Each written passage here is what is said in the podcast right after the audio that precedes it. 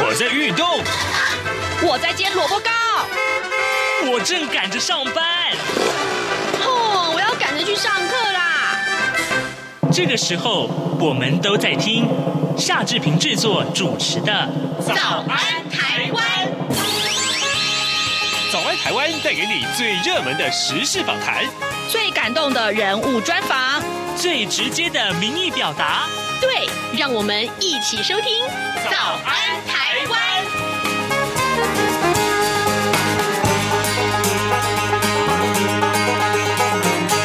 早安，台湾！我是夏志平。今天是二零二一年的一月二十一号，星期四，礼拜四。我们进行刘碧荣时间这个单元啊。待会儿呢，我们会为您连线东吴大学政治系刘碧荣教授。我们请刘老师为我们解说最重要的国际要闻。当然了，更重要的是，我们看到呃这两天的最重要的国际要闻就是美国了啊。美国的呃总统呃拜登啊，第四十六任总统拜登他已经宣誓就职，就在刚刚前。前几个小时，啊，待会儿呢，我们请老师呢为我们来详细的解说，在这一阵子这几天以来，美国的情势到底如何呢？当然提到了这件事情啊，我们看到今天《中国时报》的头版头条就把它当做在这个呃这个很显要的位置上面，在两万五千名国民兵的保卫之下，拜登宣誓就职了。呃，在《中国时报》的内文提到，这是美国全新的一天呢。呃，川普拒绝不出席。见证，而且提前飞回了佛州的庄园。待会儿呢，我们会邀请刘老师多多为我们来解说有关于美国的情势。而《自由时报》同样也把。呃，这则新闻放在头版头条，但是呢，呃，角度有点不一样啊。提到是美国的准国务卿布林肯，呃，他的承诺，美国总统当选人拜登啊，在台湾时间二十一号的凌晨一点钟宣誓就任美国第四十六任总统。呃，后任的美国的国务卿布林肯十九号在国会任命听证会上面谈到了他的外交政策，表示呢支持现任总统川普所采取的更强硬对。中国的政策，也强调呢，拜登执政下的美国政府绝对会继续维持对台湾的承诺，确保台湾有能力自卫。呃，如果说中国对台湾动武的话呢，会是严重的错误。他也表达支持美台扩大交往。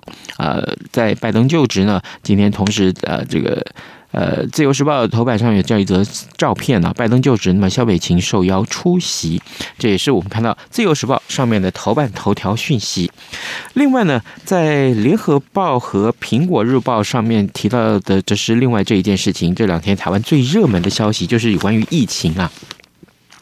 呃，联合报的标题告诉我们啊，群聚感染已经增加到十例了。桃园会不会封城呢？陈时中说，如果需要的话，会宣布的。这也是防疫至今最大的挑战。我们来看一看联合报的内文啊，头版头条内文提到的是，布立桃园医院的疫情啊，短短九天从院内感染恶化到社区感染。昨天再增加了一个本土个案，这是第八百七十个个案。八百七十个个案呢，是这个群聚指标个案染。疫的医生，他是有一个护理师的女友，这是第八百三十九案呢、那么八百三十九案的这位护理师呢，跟他同住的这个祖母啊，呃，就是今天我们刚刚所提到八百七十案。那么目前呢，累计到十个人确诊了，医院正在执行清空计划，一共四百二十七名医院的员工需要隔离十四天，一百六十九名的住院患者需要外移。指挥官陈时中坦言，台湾。正面临从去年防疫至今最大的挑战，民众应该要随身携带酒精，尽量避免前往桃园。这是联合报的呃头版头条的内文是这样提到的。当然，联合报头版呢，呃，另外这一则消息就是拜登的就职，说说他说要恢复美国的灵魂。好，这个在苹果日报上面的头版头条呢，则是提到疫情最大的挑战，就是陈世忠所说的话没有错。但是呢，呃，苹果日报的这个头版的这个报道有几个大的特色，一个呢。就是他把这个呃卫福部的这个呃桃园医院的群聚感染的情况，如果是用人来看的话，有一个关联图啊，关联图啊，从呃八百一十二个个例个病例开始，一直到八百七十个个例当中的关系到底是什么呢？另外还有就是啊，这些个感染的个案里面，他们分别去过。桃园市的哪些地方啊？这些个呃地方包括了餐厅啊，包括了各式各样的餐厅，也包括了卖场，甚至于还包括了市场。所以呢，我们看到这样一个讯息，告诉大家，真的在桃园好像情况蛮紧张的。好，现在时间是早晨七点零五分三十秒了，我们先进一段广告啊，广告过后马上就回到节目的现场来。新冠肺炎疫情来势汹汹，要怎么办？别担心，只要确实的勤洗手，就能有效防范哦。对对对，洗手口诀我都记住了，要内外夹攻大力丸，彻底清洁手掌、手背、指背、指缝，还有大拇指跟手腕。最重要的是，整个过程要搓洗四十到六十秒，才算是有效的洗手哦。RTI 中央广播电台跟你一起守护健康。大家好，我是张婉如。从二零二一年一月一号开始，礼拜一到礼拜五晚上六点到六点半，我在两岸 ING。早安，台湾，你正吃着什么样的早餐？吐司加火腿蛋，咬一口，然后收听中央广播电台。早安，台湾，刘碧荣时间。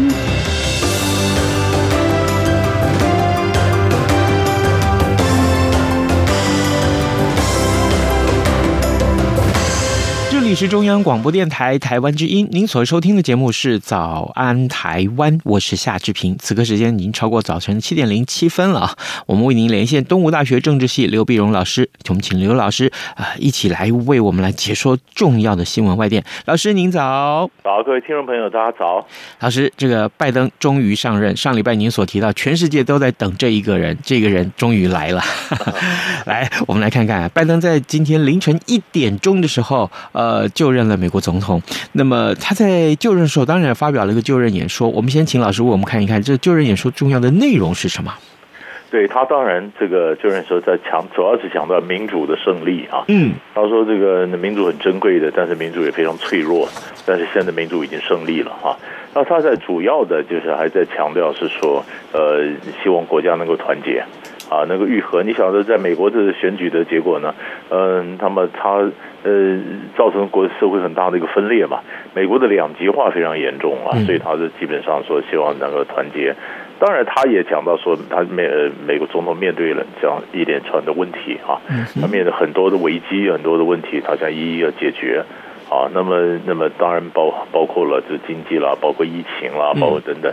那么所以所以一般来讲说。呃，他这是四平八稳啦，但是也充满了他的一个企图心啊。那么希望能够谈，但是能不能够，能不能够真的如他所讲的，能够这个团结，然后他的政策都能够推动？其实这个还是我们要看到后面的一些呃真正的表现了。是，大家都把这个焦点，当然这个时候就是川普上任，他就是新闻的焦点。可是另外一个焦点是，呃，川普啊，抱歉，刚刚是说拜登上任了，那川普去了什么地方呢？呃，川普一大早就飞到佛罗里达 海湖庄园去了。他基本基本上这样子，他是他因为川普的个性，你要他这个嗯、呃，这个参参加这个新任总统的就职，他根本不干嘛啊。那历史上事实上也有三也有三个例子吧，其实过去都都有过，也有过说不参了。不参，那么川普当然表现出来，当然也是，呃，其实其实本来有很多的小传统，啊、呃，什么比如说现呃现任总统啦，他他他在白宫里面迎接这个新任总统啦，然后怎么出来，然后怎么走啊，然后欢送他走啊什么的。那川普就说，反正我也不，他川普有在有讲话，有祝福美国，然后说怎么样，但他没有讲祝福拜登呐、啊。是吧？他是讲说呃，美国怎么样？他说这国家很棒，我当总统我是我的最大的光荣啊，等等的。这话还讲的是蛮得体的，但是所有讲都是国家，而没讲到拜登啊。那讲完当讲完当然就就就走了，嗯讲完走了，那那当然这就是所所以，川普又创造了另外一个传统，以后再有总统不接不那么不参加或者不不接待新任总统，他说我就是不过川普一样嘛。啊，所以他也创造了另外一个恶例就是了。嗯，而且川普他说他会以某种形式归来，这是预告他要东山再起吗？那要看他的弹劾案在参议院里面怎么样了。对，接下来弹劾案就是要怎么去进行呢？弹劾案它是这样子，呃，其实其实你可以看到，它是呃参呃众议院通过了以后，那要看众议院什么时候要交到呃参议院，参议院怎么样公听，然后怎么样去审嘛。那么这个当然呃就会花很多的时间，花很多时间。可是现在的所有的政治光芒呢，嗯，都是拜登就职，拜登的新格，拜登的政府人事任命啊，他的新政策，没有人去想说，如果让这个弹劾案去占据了太多的新闻版面，好像人们关注的焦点，那根本就对拜登上来的这些兴奋啊什么就整个失焦了，散掉了。所以民主党他当然不会这时候就送了哈。但是，但是我们就注意到说，呃，共和党当然本多数党，但是现在就变成没办法掌控参议院了，嗯，变成民主党掌控参议院了。那共和党呢，原来这个参议院的这个呃多数党领袖麦康诺，现在变成少数党领袖了。嗯，那他在拜呃川普下任以后，哎，本来是川普的死，好像是川粉，他现在也开始批评川普了。在最后一天，不就是一般来讲就是不演了嘛？嗯，那就批评批评川普，说基本上你是怎么样造成造成残害了党啊，造成了国家的分裂啊等等。嗯，所以你看，连他这样死忠的，嗯，这个核心的这个穆勒呃这个这个政治盟友。呃，现在呢，其实都露出了他们真正的想法。呃，对川普来讲，当然也情何以堪嘛。但是他自己最大的败笔就是就是就是一月六号的这个败笔。嗯，所以把他前面他的所有的希望，我看整个都毁掉了。是他的核心的盟友，过去的这些盟友，现在大概都已经啊、呃，好，就毕竟川普是离去了，那显显露出他们真正的这个对待川普的态度来。可是我们回到呃这个拜登的身上，拜登他所面临的这个新的美国的情势啊。那当然，他的演说里面说要恢复恢复这个美国的灵魂。可是，老师，你刚才提到疫情的考验、经济的考验，还有美国社会的族群对立啊，这个呃，这个撕裂的这个这个社会的现况，那简直就是非常的严峻。他的这个执政团队有办法在最短的时间内里面来完成这个艰巨的任务吗？是，这是一个很好的问题。嗯，好问题，因为呃，拜登呢，他在就任的第一天主要做了什么？他签了总共将近十五个行政命令啊。嗯，啊，以前的总统他第一天最多签一个，他签了十几个，十几个行政命令。比如说，呃，他说美国要重回巴黎气候协定，美国要重重返这个世卫组织啊。嗯，那么他也准备在白宫里面，那么那个呃直属总统的办公室，就是直接对付 COVID-19。啊，那么包括川普限制了这些呃穆斯林和非洲的国家，从本利来就是说为了反恐啊，就这好几个七个国家什么穆斯林的国家不能叫美国来，他马上就解除了这这些这些呃限制啊等等。他总共前前后后，不管从移民啦，到到到了这个呃什么什么房租啦、补贴啦，这个这个气候协定啦等等，签了十几个，就表示他就讲说，我要尽快的能够做的范围之内，把川普做的这坏事把它板正，啊，把它反过来啊。反过来呢？可是美国有些评论家就讲了，其实我们想一个总统上来，我们很想看他说你的起手式，你的第一步要做什么。那么我们承认拜登你面对了很多问题，结果呢，他现在充满了雄心壮志，他要一下通通解决这些问题啊，那这不见得不见得行得通啊。嗯，那不见得有办法，因为有些东西呢是行政命令可以通的，有些东西在参议院里面要五十一票可以过，那有些人要六十票才能过啊。那你现在现在是两人平票五十五十，但是副总统呢，贺锦丽可以哎加一票可以改变，五十一票过是 OK，但是要六十票过的话，那你要跟共和党要要能够要能够呃缓和啊，要能够跟他跟跟共和党谈啊。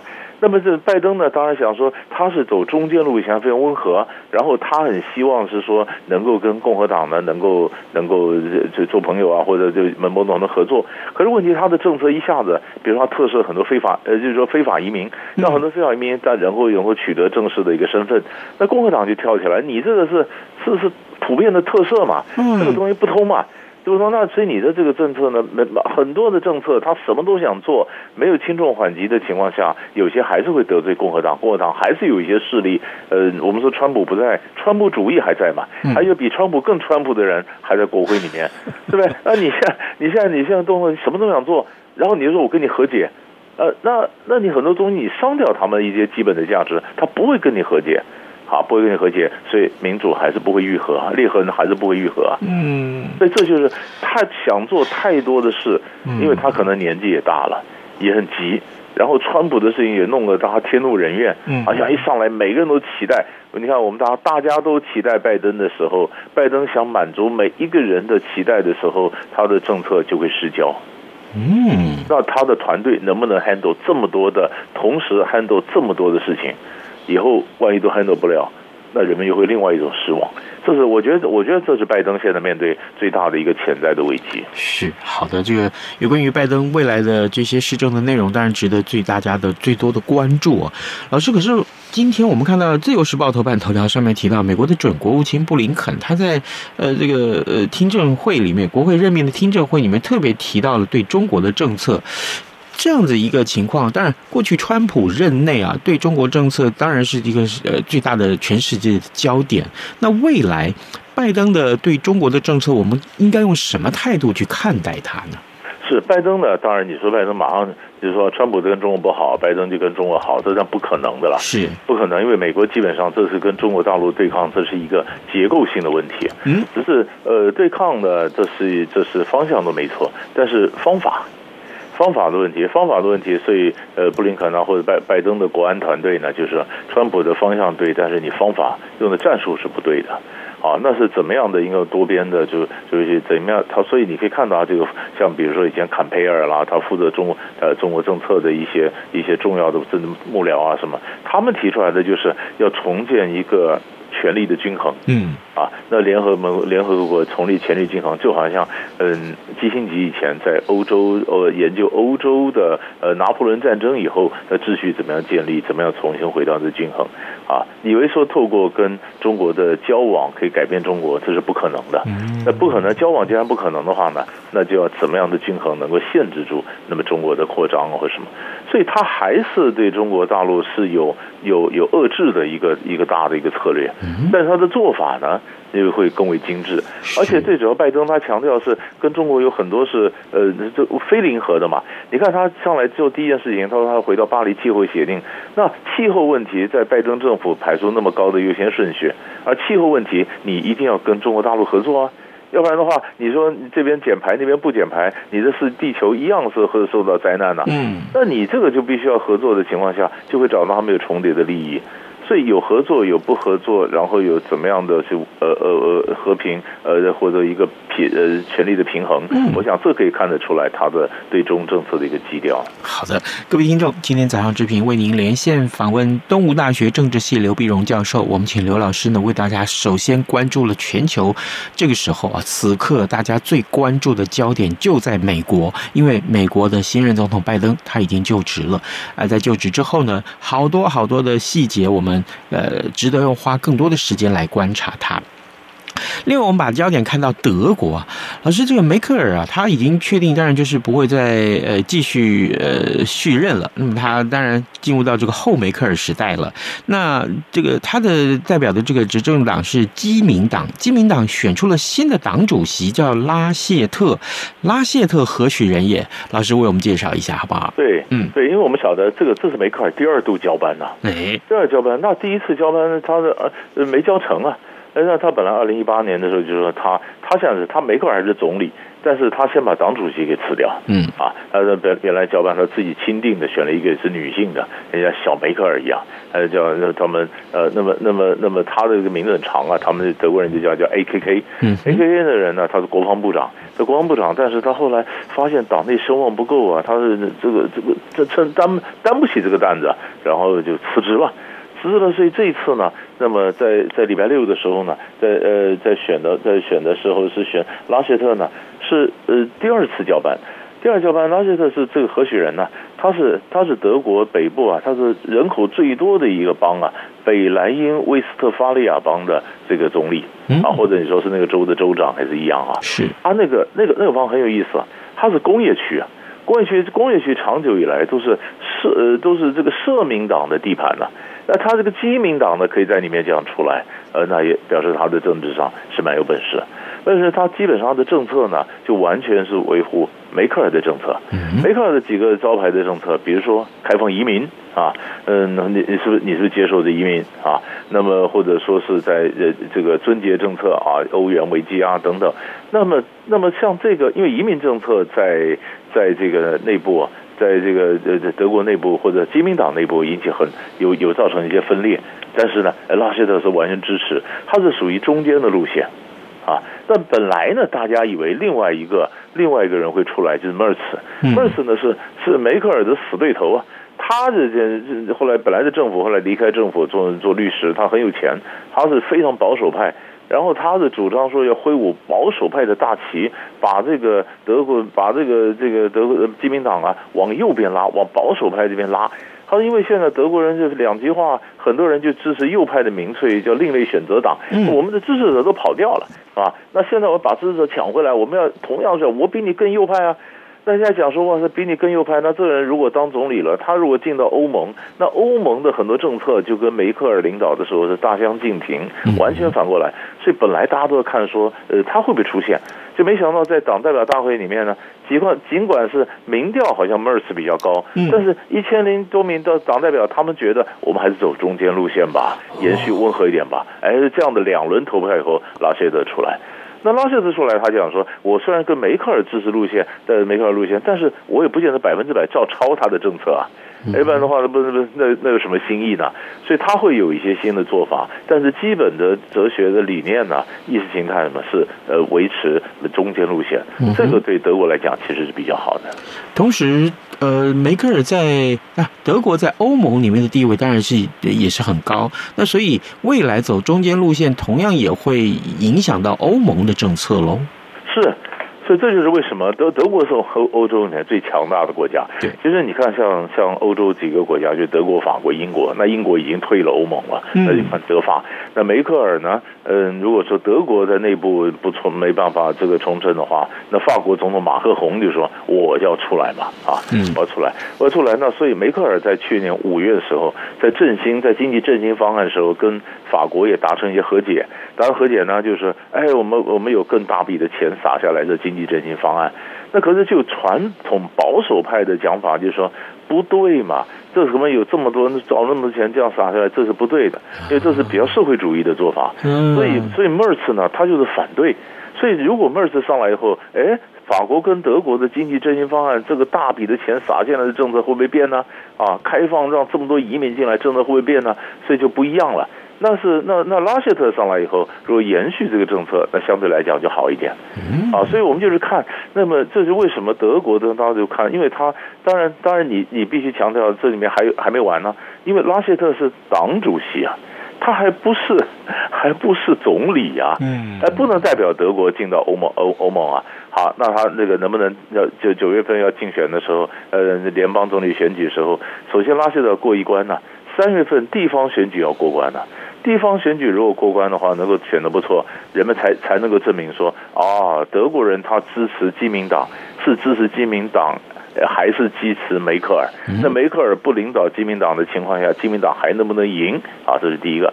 那如果说没有赢，那就表示说你拉谢特你的光环支持度比不上梅克尔，你不能取代梅克尔。哎，那巴伐利亚那边的美基民党的姐妹党叫基社盟，他那个那个那个这邦的总理索德，他也比较更年轻，他也很受欢迎，他可能就会出来说，那你拉谢特你就站一边，我来选总理好了。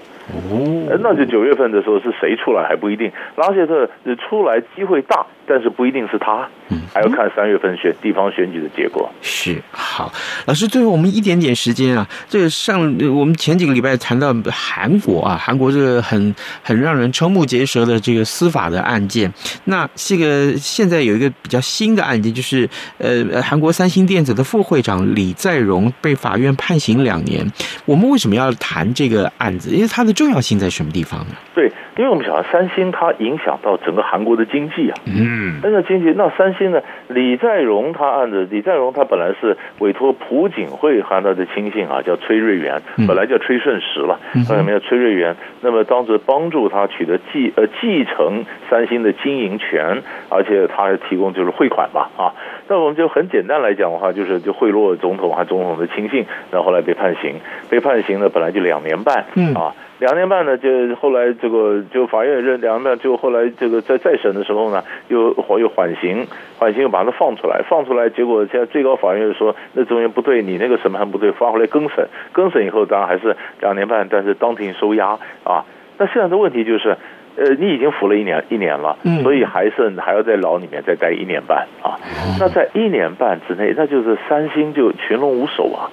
哇！啊，现在在拼的时候，不管你在战场上，你跟台积电去拼，你你的内部的怎么改革啊？你不管什么，你怎么透明化？一则是看那么韩国政府现在对韩国财团要下手，要怎么约束韩国的财团？那如果三星都能够被整顿的话，那你韩国还有哪些财团不能被整顿呢？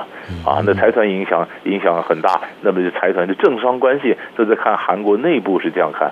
那看国际经济上来看，那就是这么大的一个这么大的一个公司群龙无首的时候，那会不会对韩国经济或者它在国家竞争力什么影响？嗯，对不对？我们我们常常也都看，呃，也是我们的竞争对手。那那这个本身就很有意思，所以就看三星能不能够在没有李在镕的情况下还能够活过，还能够活过来。嗯，啊，这是观察的重点。嗯嗯，老师，你刚提到朴槿惠，正好他前他的官司前几天也也定谳了，那刑度很重啊。嗯。就是，就是，就是，就是，因为他就是，就是你说这个各种各种贪腐啦，各种案件，就是，嗯，韩国总统大概都，我总觉得还当韩国总统这个。高风险的做高风险的工作，每一个下来之后都都有问题啊。嗯，所以这这这是一个很糟糕的事情。没错，好，各位听众，呃，此刻时间已经早晨七点二十六分了。我们今天跟东吴大学政治系刘碧荣教授来连线，老师为我们分析了最重要的美国的政情，还有就是德国跟韩国的情势。我们非常谢谢老师跟我们的分享，老师谢谢，谢谢，谢谢，谢谢。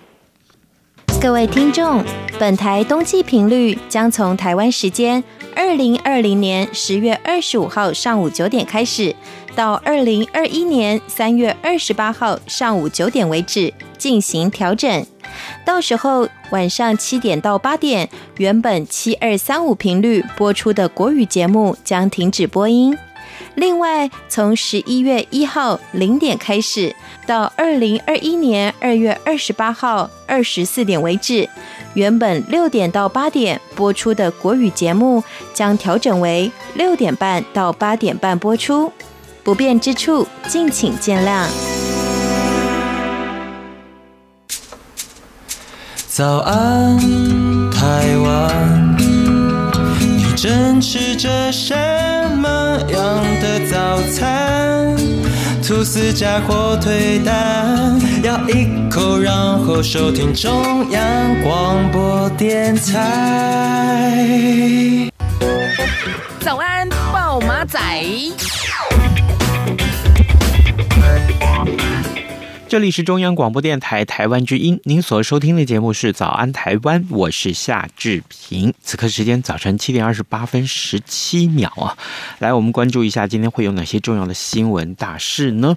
呃，台北股市啊，仍然是大家这个最瞩目的焦点啊。呃，在呃昨天的台北股市其实是这个非常重大的考验，台股居高思维啊，呃，光靠台积电护国神山是独独木难撑，所以呢，昨天外资大卖。了这个两百一十五亿啊。不过呢，同样有很多好的这个财经讯息呃被释出，像比如说呃这个去年的外销订单啊写下了新高，高达五千三百三十六亿美元。